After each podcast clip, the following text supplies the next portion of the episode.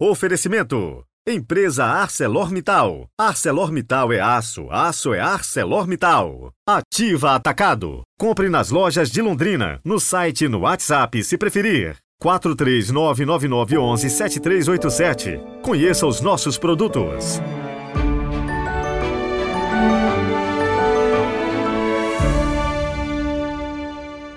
Quinta-feira, 19 de outubro de 2023. Estamos aí, chegando com mais um podcast Evangelho do Dia.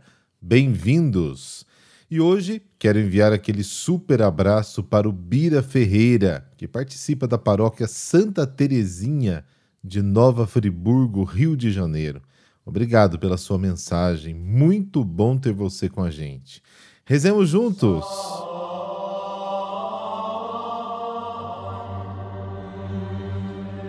Pelo sinal da Santa Cruz, livrai-nos Deus, nosso Senhor, dos nossos inimigos.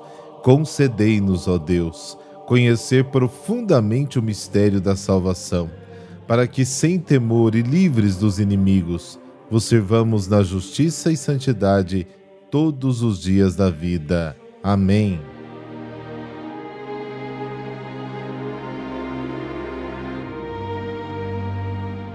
Lucas capítulo 11, versículos de 47 a 54. O Senhor esteja convosco, Ele está no meio de nós. Proclamação do Evangelho de Jesus Cristo segundo Lucas. Glória a vós, Senhor. Naquele tempo, disse o Senhor: Ai de vós, porque construís os túmulos dos profetas. No entanto, foram vossos pais que os mataram. Com isso, vós sois testemunhas e aprovais as obras de vossos pais, pois eles mataram os profetas e vós construís os túmulos. É por isso que a sabedoria de Deus afirmou: Eu lhes enviarei profetas e apóstolos, e eles matarão e perseguirão alguns deles, a fim de que se peçam contas a esta geração do sangue de todos os profetas derramado desde a criação do mundo desde o sangue de Abel até o sangue de Zacarias, que foi morto entre o altar e o santuário. Sim, eu vos digo, serão pedidas contas disso a essa geração. Ai de vós, mestres da lei, porque tomastes a chave da ciência. Vós mesmos não entrastes e ainda impedistes os que queriam entrar. Quando Jesus saiu daí, os mestres da lei e os fariseus começaram a tratá-lo mal e provocá-lo sobre muitos pontos.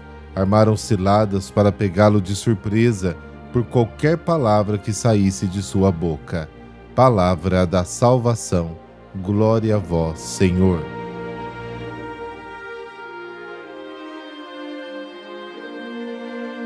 Os fariseus eram alunos dóceis e fiéis dos doutores da lei. Eles praticavam na vida o que os doutores ensinavam. As censuras dirigidas aos fariseus afetam, portanto, também os doutores da lei. Eles se colocavam no mesmo nível dos profetas e exigiam ser ouvidos como Moisés, como a própria lei. E Jesus já havia dito: os escribas e fariseus sentaram-se na cadeira de Moisés. Tudo o que eles vos disserem, fazei-o e observai-o, mas não o façais segundo as suas obras, porque dizem: e não fazem. Mateus capítulo 23. Na passagem de hoje, Jesus dirige duas censuras aos doutores da lei. Primeiro, eles constroem monumentos funerários, ou seja, túmulos aos profetas mortos pelos seus antepassados, porque anunciaram a palavra de Deus. E enquanto isso, tentam matar o maior dos profetas, Jesus. 2 reivindicam o direito exclusivo de explicar as Escrituras e interpretar a vontade de Deus, e, consequentemente, acreditam que são os únicos guias autorizados que conduzem ao conhecimento de Deus e para a vida eterna. E, entretanto, rejeitam Jesus e impedem que outros o reconheçam e cheguem, através do seu Evangelho e da sua obra, ao conhecimento de Deus e à vida eterna. As censuras dirigidas aos doutores da lei têm a razão mais profunda da rejeição de Jesus. Ele é o profeta de Deus que resume e supera a palavra de todos os profetas. Só Ele tem a chave do conhecimento e dá o conhecimento. Ninguém sabe quem é o Filho senão o Pai, nem quem é o Pai senão o Filho, e aquele a quem o Filho quiser revelá-lo. Lucas capítulo 10. A culpa mais grave dos doutores da lei é esta: não só não reconhecem Jesus, mas também impedem que o povo o reconheça. Todos os defeitos e crimes dos doutores da lei têm a sua raiz no fato de terem preferido a sabedoria humana ao invés da sabedoria divina manifestada em Jesus. Seus pais mataram os profetas para não se converterem. Os contemporâneos de Jesus matarão o próprio Verbo, o Cristo. A sabedoria de Deus é sempre perseguida e rejeitada, porque é a sabedoria da cruz, do bem que vence o mal. Será pedido aos contemporâneos de Jesus que prestem contas do sangue de todos os justos e de todos os profetas, desde o início do mundo. De fato, o mistério da iniquidade atinge o seu clímax na hora da sua paixão, Lucas capítulos 22 e 23. Mas na paixão de Jesus, o mistério da bondade de Deus atinge também o seu ápice. Este ai de vós, que Jesus dirige aos doutores da lei, é a sua própria cruz, onde carrega a maldição da lei e paga o preço de cada nosso crime. Se o sangue de Abel, o primeiro justo morto, clama da terra a Deus, Gênesis capítulo 4, o de Jesus o lava de toda mancha. Zacarias, o último profeta morto, morre dizendo que o Senhor te responsabilize, segundo Crônicas capítulo 24. Jesus crucificado dirá: Pai, perdoa-lhes. Lucas 23. A justiça da lei denuncia e torna visível o pecado diante de Deus. A sabedoria do Evangelho, porém, o perdoa e se entrega a ele. Os doutores da lei tiram a chave do conhecimento de Deus, porque dão a imagem de um Deus sem misericórdia.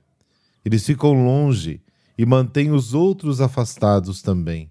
Mas a sabedoria de Deus aproveitará a sua ignorância. A cruz que levantarão será a única chave verdadeira para entrar no conhecimento de Deus.